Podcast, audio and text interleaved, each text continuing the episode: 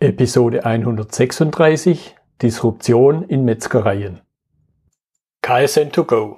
Herzlich willkommen zu dem Podcast für Lean-Interessierte, die in ihren Organisationen die kontinuierliche Verbesserung der Geschäftsprozesse und Abläufe anstreben, um Nutzen zu steigern, Ressourcenverbrauch zu reduzieren und damit Freiräume für echte Wertschöpfung zu schaffen, für mehr Erfolg durch Kunden- und Mitarbeiterzufriedenheit, höhere Produktivität durch mehr Effektivität und Effizienz an den Maschinen, im Außendienst, in den Büros bis zur Chefetage.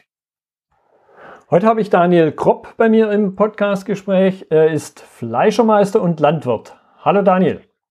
Hallo Götz, grüße dich.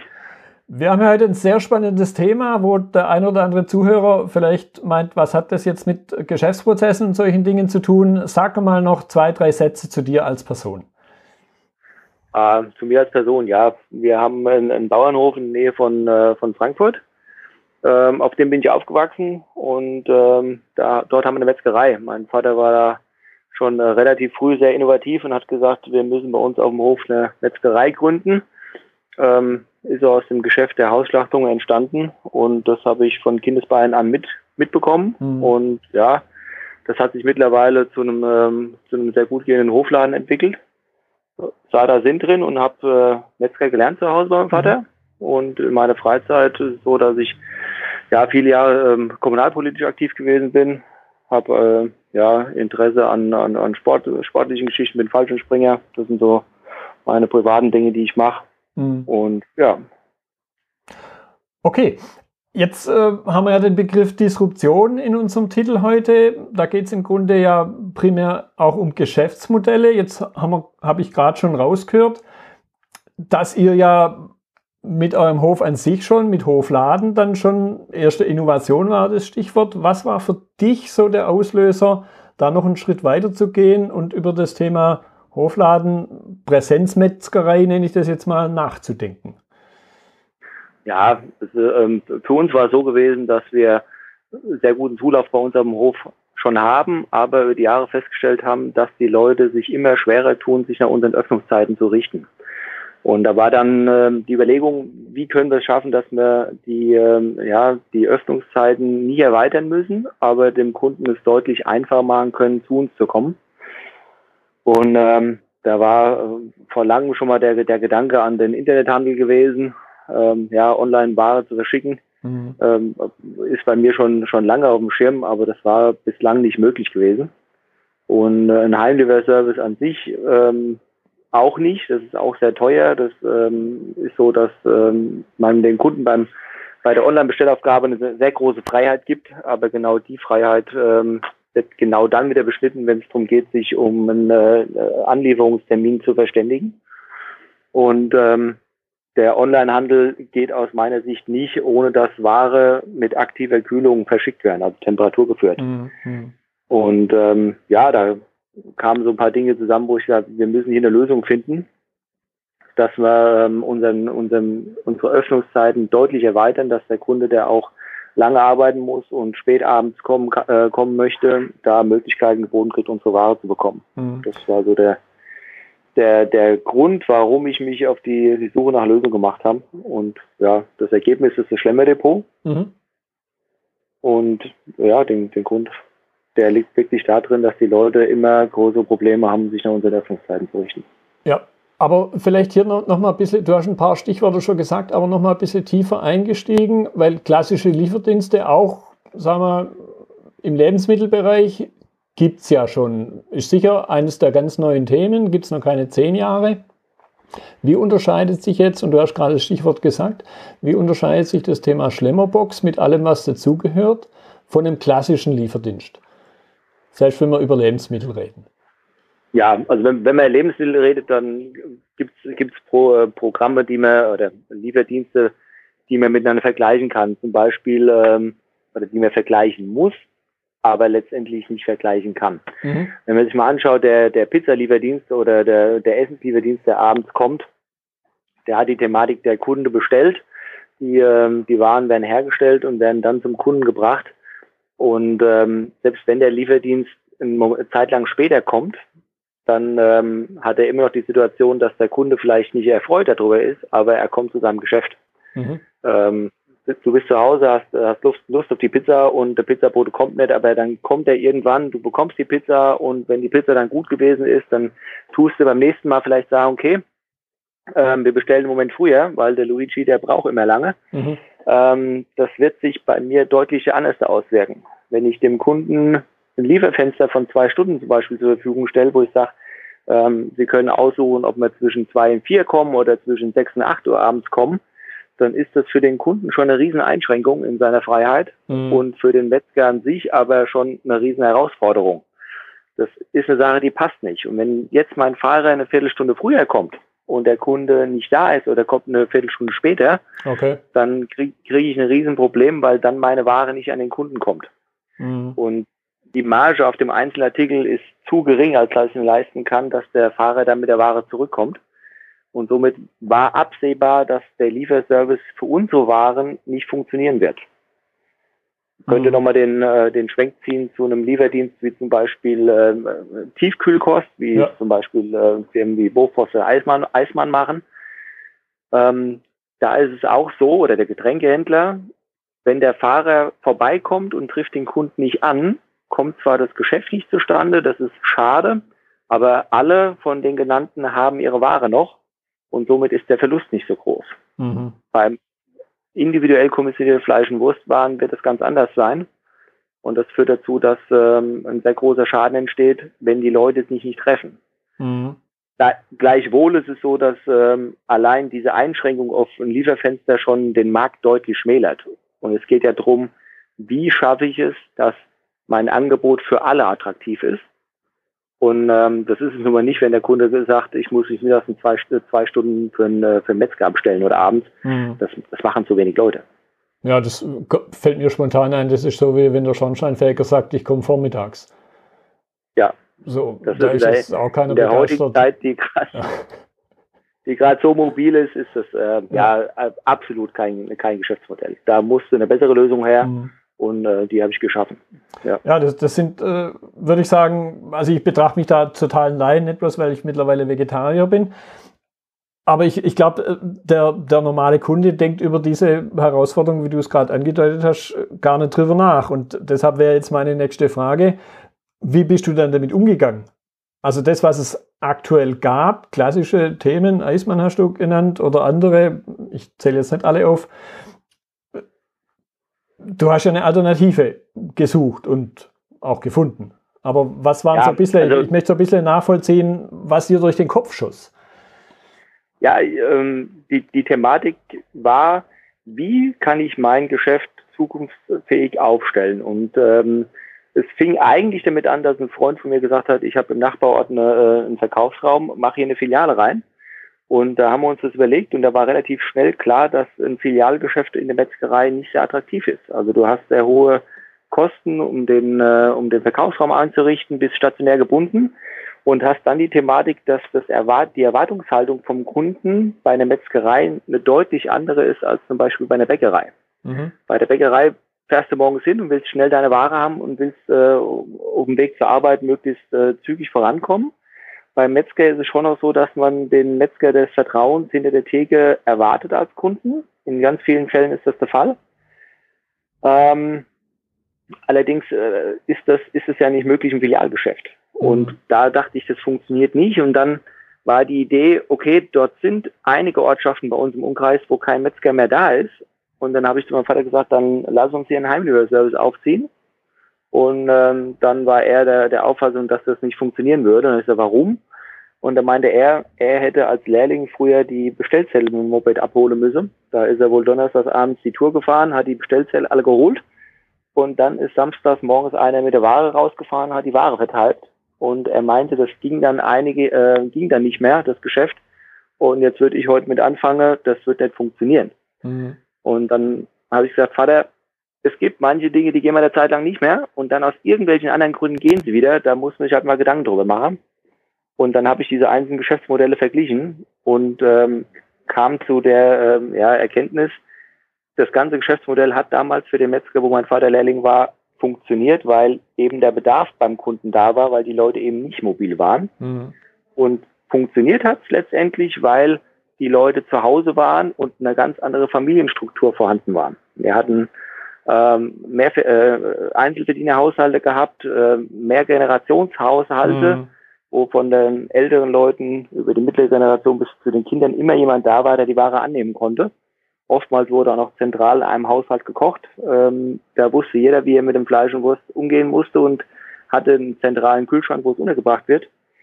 Aber genau das ist ja heutzutage nicht mehr der Fall. Also ich werde immer damit konfrontiert sein, dass die Leute eben viel mobiler sind als, äh, als früher und jeder zwar gern den Lieferservice annehmen würde, aber in der praktischen Umsetzung werde ich an die Grenzen stoßen, dass die Probleme in der Praxis gibt. Und deswegen habe ich überhaupt nicht erst angefangen, den Heimlieferservice aufzuziehen, weil ich von vornherein wusste, mein Vater hatte recht bis an den Punkt, es würde nicht funktionieren. Es funktioniert erst dann, wenn man äh, das entkoppelt, wenn man den, ähm, die, die, die zeitliche und örtliche ähm, Geschichte für den Lieferanten und den Kunden entkoppelt. Und das wird mit dem vollautomatisierten Warendepot der Fall, weil man dort als Lieferant ähm, für viele Kunden Waren zu einem zentralen Punkt liefert. Das äh, spart Logistikkosten in einem ganz großen Stil, ähm, weil die letzte Meile des äh, Fahren zur Haustür des Kunden das teuerste an der ganzen Geschichte ist. Mhm. Aber es für, für viele Kunden viel attraktiver ist, zu wissen, ich habe die Ware verlässlich in meiner Nähe, ähm, kann es unkompliziert dann annehmen, wenn es mir passt, als dem Kunden zu sagen, okay, wir bringen es dir nach Hause, er muss sich darauf abstellen. Da haben viele keine, ähm, kein Interesse dran oder können es gar nicht. Mhm. Und dann ist es auch noch teurer. Also warum macht man es dem Kunden nicht einfach, indem dass man sagt, hier, du bekommst günstig, sicher und genau dann, wann du willst. Mhm. Und ja, mir schießt es im Grunde gerade durch den Kopf, eigentlich ist es ja sowas wie eine Art von Packstation, wo ich ja auch diese zeitliche und räumliche Entkopplung habe.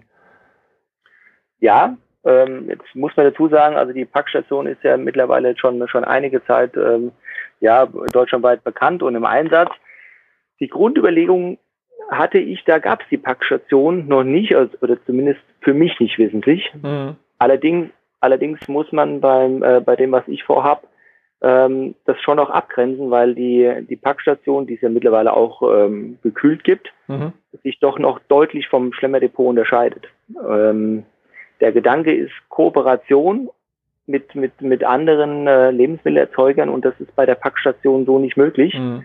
weil ich Wert darauf lege, dass ähm, die Ware im Depot sicher gehandelt wird und bei der Packstation hätte ich in einem Fach nicht die Möglichkeit, dass ich von außen noch Ware zuliefere. Mhm. Beim Schlemmerdepot ist es so, der Kunde kann bei mehreren Anbietern seine Waren äh, bestellen, ob das Fisch, der Käse, Delikatessenhändler, äh, Metzgerei, ähm, äh, Metzger ist, kann er seine Ware bestellen und lässt sie zum Depot liefern und alle können ihre Waren zum Depot hinbringen und wenn alle Artikel am Depot angelangt sind, kommt der Kunde und holt alles auf einmal ab.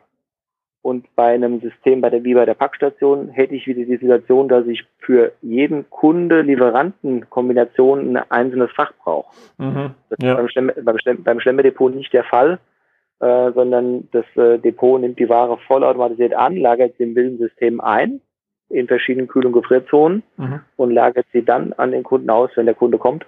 Mhm. Ich, ich habe praktisch, höre ich jetzt raus, ich habe nicht diese 1 zu 1 Zuordnung so im Sinne von, das ist mein, mein Fach, wie jetzt auf dem klassischen Postschließfach, sondern ich genau, habe halt irgendeins und, und äh, es wird mir gesagt, äh, dein Stück Fleisch liegt im Fach XY.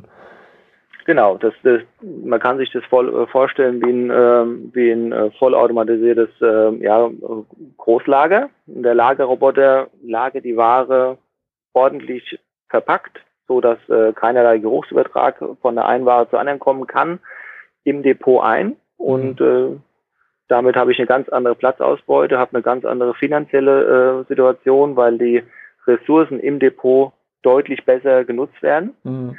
Und der Kunde kann sich sicher sein, dass die Ware im Depot 1A gelagert wurde. Also ich habe durch den Lagerautomat auch noch zusätzliche äh, äh, Funktionen, aber wenn man es rein aus dem äh, Gesichtspunkt Sicherheit sieht, und das ist bei Lebensmitteln halt für mich ein absolut tragendes Thema, ähm, dann weiß der Kunde, dass die Ware vom Lieferant temperaturgeführt bis zum Depot kam, mhm.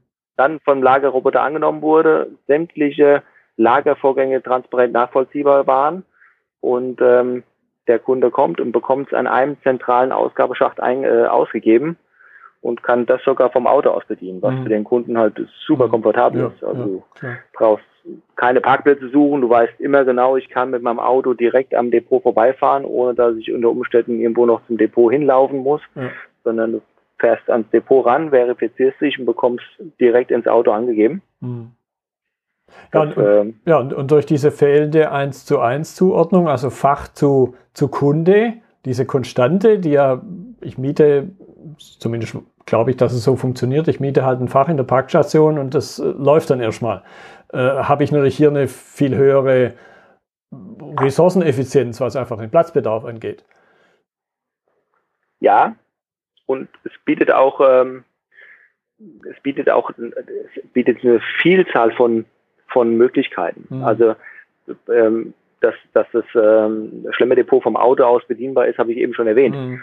Aber ähm, ein ganz großer Punkt ist auch, dass Lebensmittel, die nicht abgeholt wurden, ähm, vollautomatisiert an, äh, an andere Personen ausgeben werden können. Also mhm. wir haben die Thematik, ich arbeite gerne mit sozialen Initiativen zusammen und äh, gerade kleine Initiativen, äh, wenn da jemand anfängt und sagt, er will, ähm, wie bei uns zum Beispiel der, der Pfarrer Merle, der die Schönecke Essensbank gegründet hat, oder ähm, eine, eine Bekannte von mir, die ähm, Frau Assmann, die die ähm, Straßen in Hanau gegründet hat. Ähm, ich finde sowas toll, da initiativ äh, tätig zu werden, aber die, diese Organisationen haben ein sehr, eine sehr große Hürde am Anfang zu überwinden, wenn es darum geht, frische Lebensmittel an bedürftige Menschen weiterzuleiten. Mhm. Auf der anderen Seite hat der, der Metzgereibetrieb dann auch wieder ähm, ein rechtliches Thema, wenn er sich ähm, ja da aus dem Fenster legt und gibt Ware nach außen, die dann durch Dritte an Bedürftige weitervermittelt werden. Mhm. Da brauchen wir schon äh, ja eine, eine, rechtliche Sicherheit und das ist für alle Beteiligten hier super schwierig. Mhm. Bis genauso auch für, für, den Bedürftigen selbst, der zu einer Art Tafel geht und seine Ware dort abholt. Da sehe ich auch ähm, eine deutliche Thematik, was so das, ähm, das Schamgefühl angeht. Mhm. Und äh, da wird es im Schwemmerdepot so sein, dass wenn Lebensmittel bestellt wurden und nicht abgeholt wurden, dann wurden die ja immer 100 Prozent ordentlich gehandelt und gekühlt und sie sind nicht über das Mindesthaltbarkeitsdatum hinaus. Und da wird es möglich, mit der Digitalisierung wohltätige Initiativen mit anzuschließen, mhm. die dann per, per App die Ware an Bedürftige weiterleiten und derjenige, der ähm, ja zum Schlemmerdepot geht, geht dorthin, als wäre er ganz normaler Kunde und nimmt seine Ware dort an. Und das wird mit dem Lagerautomat halt äh, wunderbar möglich. Mhm. Da, ähm, da Waren direkt, ohne dass sie die Kühlkette jemals verlassen, ohne dass ein Dritter nicht nur ähm, da tätig werden muss, weder keine Arbeit mit hat, keine, äh, keine rechtlichen äh, Risiken eingeht, dass die Ware direkt an Bedürftige weitervermittelt werden. Mhm. Das ist mir halt ein Riesenthema, und ähm, das wird im Lagerautomat wunderbar möglich. Ja, finde ich sehr spannend. Im Grunde steckt ja deutlich mehr dahinter, als man vielleicht auf den ersten Augenblick vermutet.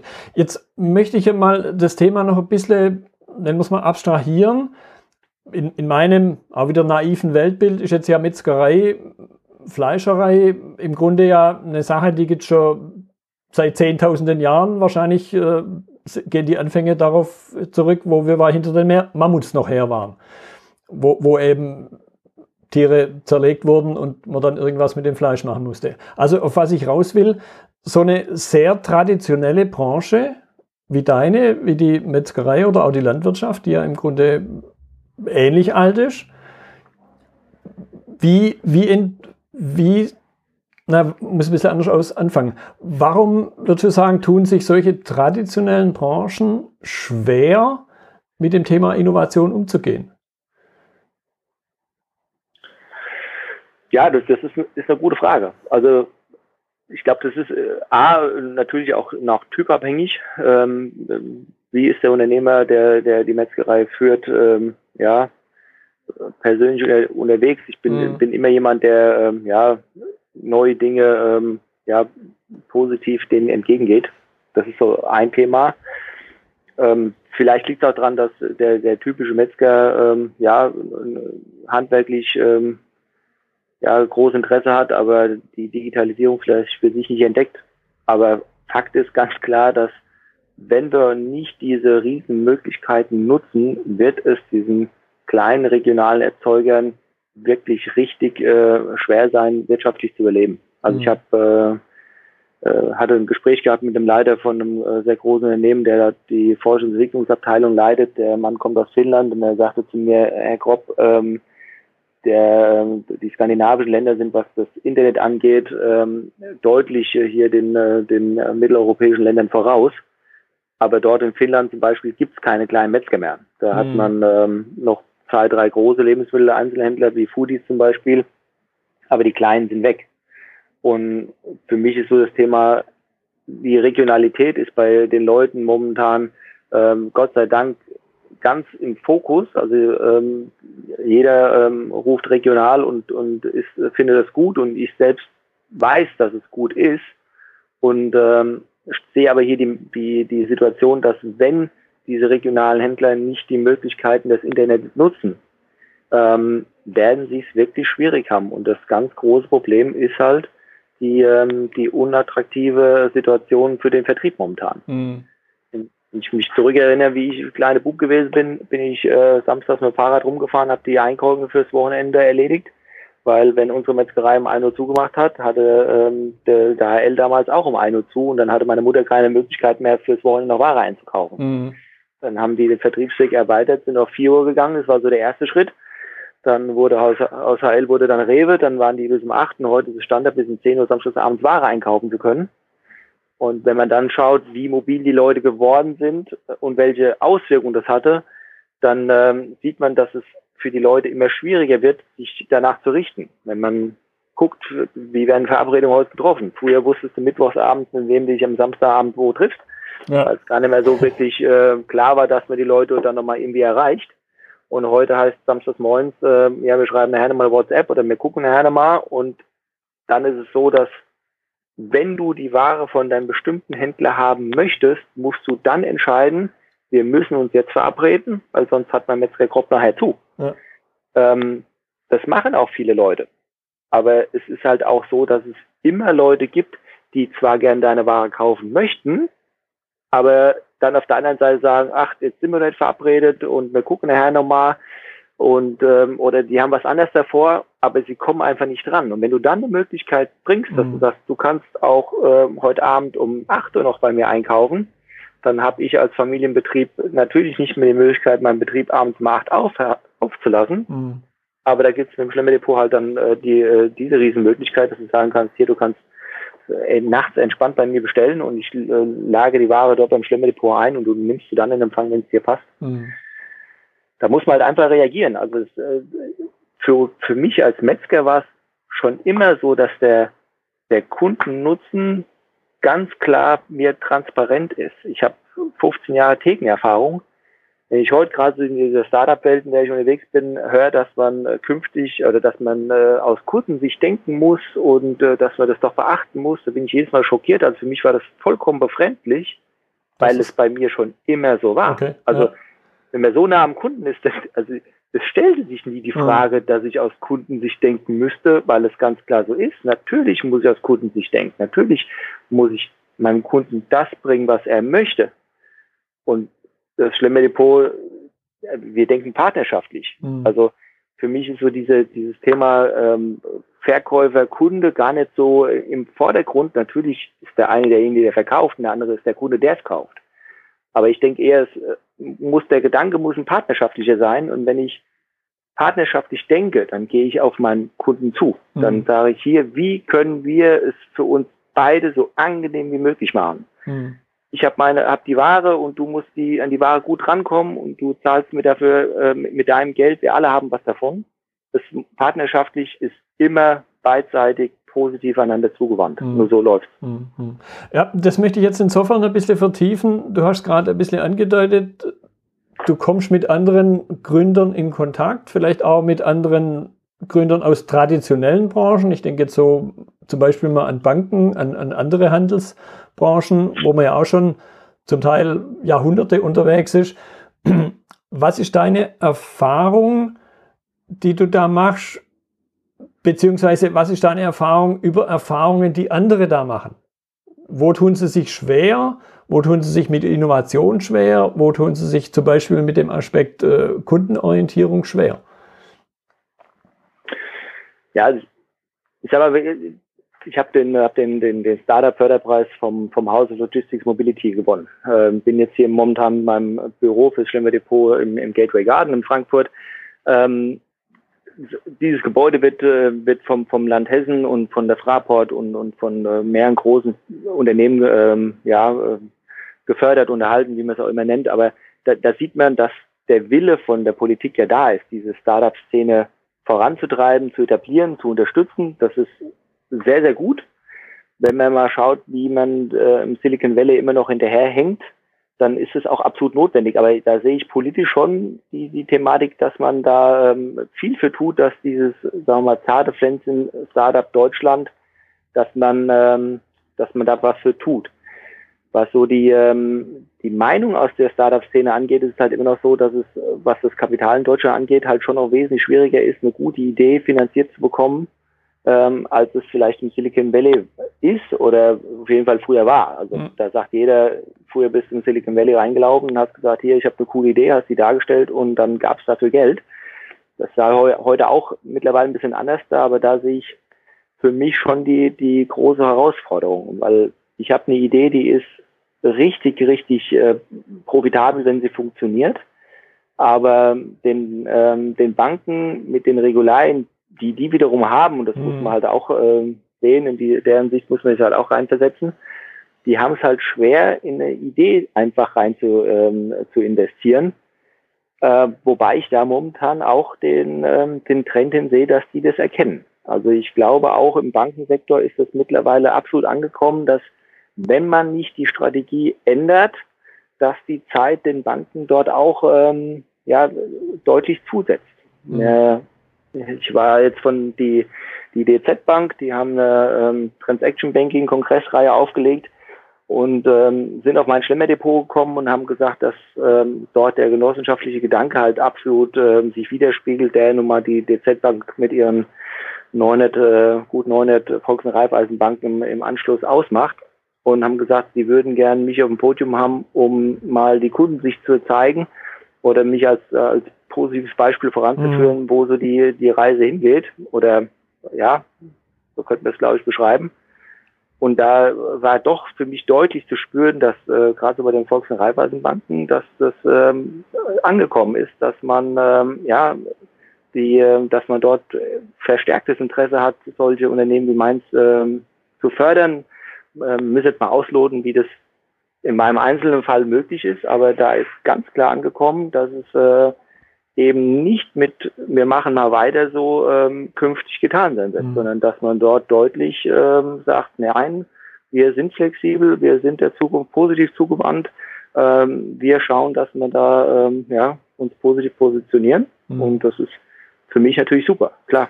Ja, und ich könnte mir eben vorstellen, weil im Grunde Banken ja unter, einer, unter einem ähnlichen Veränderungsdruck stehen. Kein Mensch im Grunde braucht, braucht eine Bank. Ich brauche vielleicht die Dienstleistung. Aber die Bank selber im Sinne von, da gibt's irgendwas, äh, ein Gebäude, da gehe ich rein und, und da ist ein Schalter und da steht ein Mensch dahinter, brauche ich im Grunde nicht. Wenn ich drüber nachdenke, wenn ich das letzte Mal wirklich physisch eine Bank betreten habe, das ist schon eine Ecke her. Das heißt, was ich jetzt da aufgreifen möchte, ist so ein bisschen der Gedanke, was dir da auch bisher begegnet ist, was diese Übertragung von Ideen angeht. So die Idee mit dem Schlemmerdepot zum Beispiel, mal auf vielleicht die Grundidee, mal auf eine ganz andere Branche zu übertragen. Ja, also ähm, wenn man das wenn man das mal betrachtet, ich war ähm, äh, am Montag dieser Woche war ich äh, bei Oracle eingeladen, die hatten einen Modern, äh, Modern Customer Experience Day gemacht ähm, da war der, der, der erste Speaker, der hat auch diese Thematik äh, Bankensektor auf, äh, aufgerufen. Ich habe jetzt die Zahlen nicht 100% im Kopf, aber ich, es war ein, ein Ausschnitt aus der Frankfurter Allgemeinen Zeitung, meine ich, die, den er da gebracht hat, dass künftig von äh, 1500 deutschen Banken noch 150 übrig bleiben werden. Ähm, ob das so ist, äh, kann ich nicht äh, beurteilen. Nach deinen Ausführungen ähm, ist das natürlich schon ein Thema. Aber ganz klar ist es, ähm, auch da muss ich einiges tun. Und mhm. da sind halt einfach ähm, ja, neue Geschäftsmodelle gefragt. In meinem Fall kann ich nur sagen, dass ähm, hier von, von Seiten der Volks- und Raiffeisenbanken ähm, das Thema Schlemmerdepot sehr gut aufgegriffen wird, weil es halt auch irgendwo mit dem, dem Thema Reifeisen ähm, mhm. Äh, zusammenpasst. Also die Volks- und Raiffeisenbanken kommen ja vollkommen aus dem landwirtschaftlichen Bereich. Früher war ja äh, jetzt war der Arbeitsplatz, der, der irgendwo an der, an der Landwirtschaft gehangen hat. Und da war ja der Gedanke, wie schaffen wir es, dass wir gemeinsam stark sind, indem dass man Maschinengemeinschaften gründet, die Raiffeisen sich gegründet hat ähm, für gemeinschaftlichen Düngemitteleinkauf, Saatguteinkauf, diese Geschichten. Ähm, da ist ja die Bank meines Wissens erst später aus dem landwirtschaftlichen Sektor der mhm. äh, entstanden. Mhm. Aber auch heute ist es noch so, oder gerade heute ist es so, dass man viel mehr Dinge gemeinschaftlich nutzt als früher. Alle, ja. Allein dieser Gedanke, dass die Leute, früher hast du deine CD gekauft, heute willst du Musik streamen. Und mhm. du weißt, dass du viel mehr Musik streamen kannst und verfügbar hast für einen kleineren Preis, als wenn jeder deine CD kauft.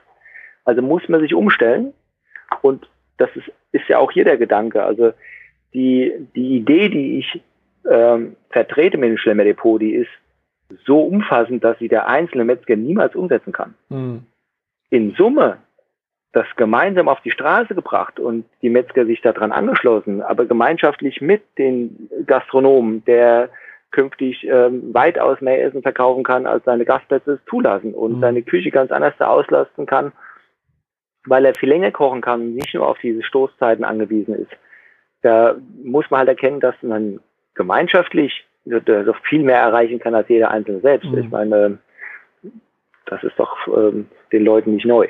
Ja, ja, das muss man halt angehen. Ja, und wenn ich mal eben weiterdenke, es war ein gutes Stichwort, im Grunde CD hören kann ich nur eine und die anderen 50, 100 äh, liegen die ganze Zeit äh, unbenutzt im Schrank.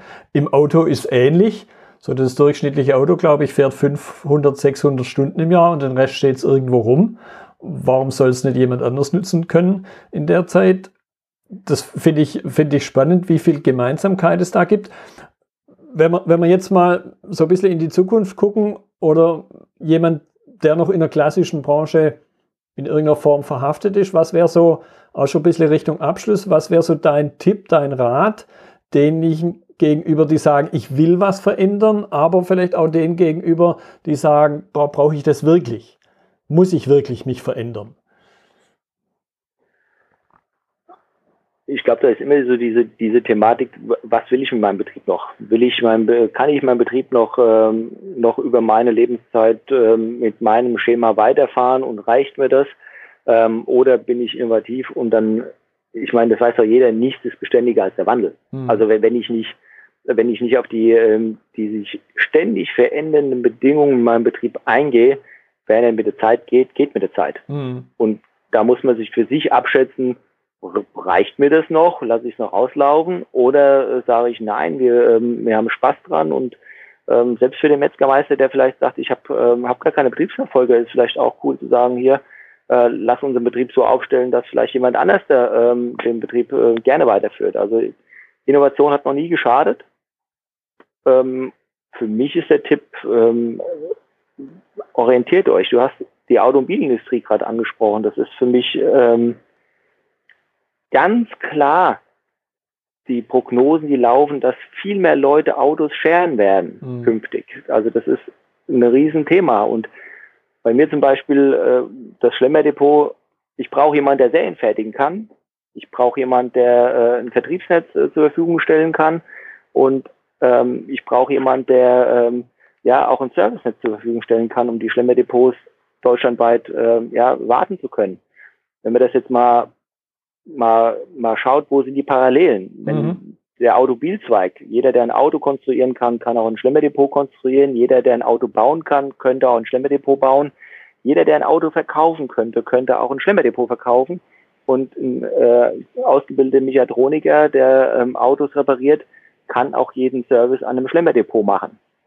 Also ich denke, man muss hier viel mehr in Kooperationen denken, wenn ich einen Automobilhersteller dafür gewinnen könnte. Ich meine, wir haben 10.000 Kommunen in Deutschland und jede Kommune hat aus unterschiedlichen Gründen maximales Interesse an einem Schlemmerdepot. die Infrastruktur im ländlichen Raum mit einem Schlimmerdepot weitaus äh, verbessert. Und ähm, die, die Leute, die in der Stadt wohnen, können an regionale Lebensmittel äh, 24-7 äh, sehr leicht gelangen, ohne dass sie ähm, ja, aufs Land rausfahren müssen. Also wenn man hier die Parallele sieht und sagt, ich habe hier, ähm, wenn ich einen Automobilhersteller hätte, der sagt, grob coole Nummer, das ist das Ding der Zukunft und äh, wir tun uns momentan nicht schwer, unseren bestehendes Konzept etwas zu erweitern mit einem, mit einem neuen Feld.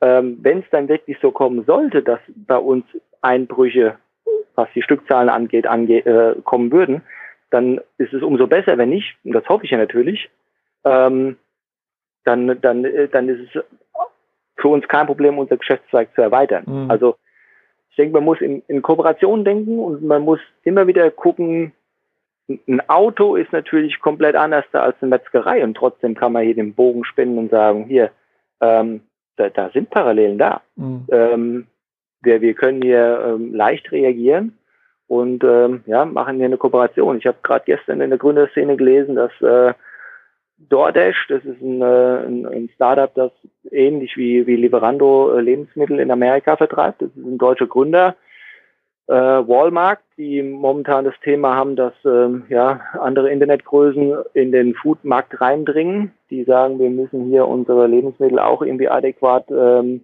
zum Kunden bringen.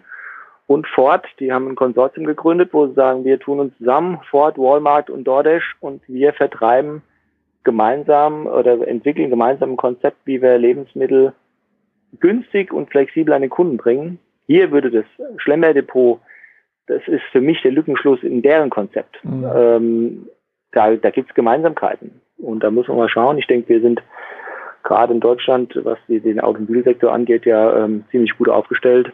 Das ist so der nächste Schritt zu sagen, hey, heute haben wir gerade wieder im Radio gesagt, VW investiert Milliarden in die neue E-Mobilität.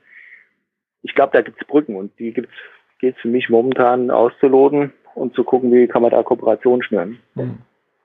Ja, das Thema, das Stichwort Kooperation fand ich jetzt einen guten Abschluss.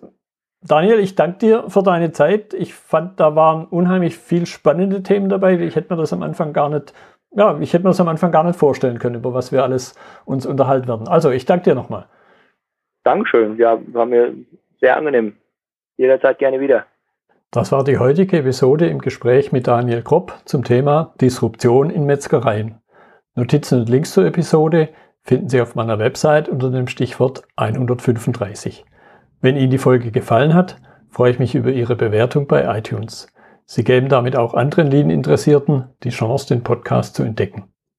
Ich bin Götz Müller und das war KSN2Go. Vielen Dank fürs Zuhören und Ihr Interesse. Ich wünsche Ihnen eine gute Zeit bis zur nächsten Episode. Und denken Sie immer daran, bei allem, was Sie tun oder lassen, das Leben ist viel zu kurz, um es mit Verschwendung zu verbringen.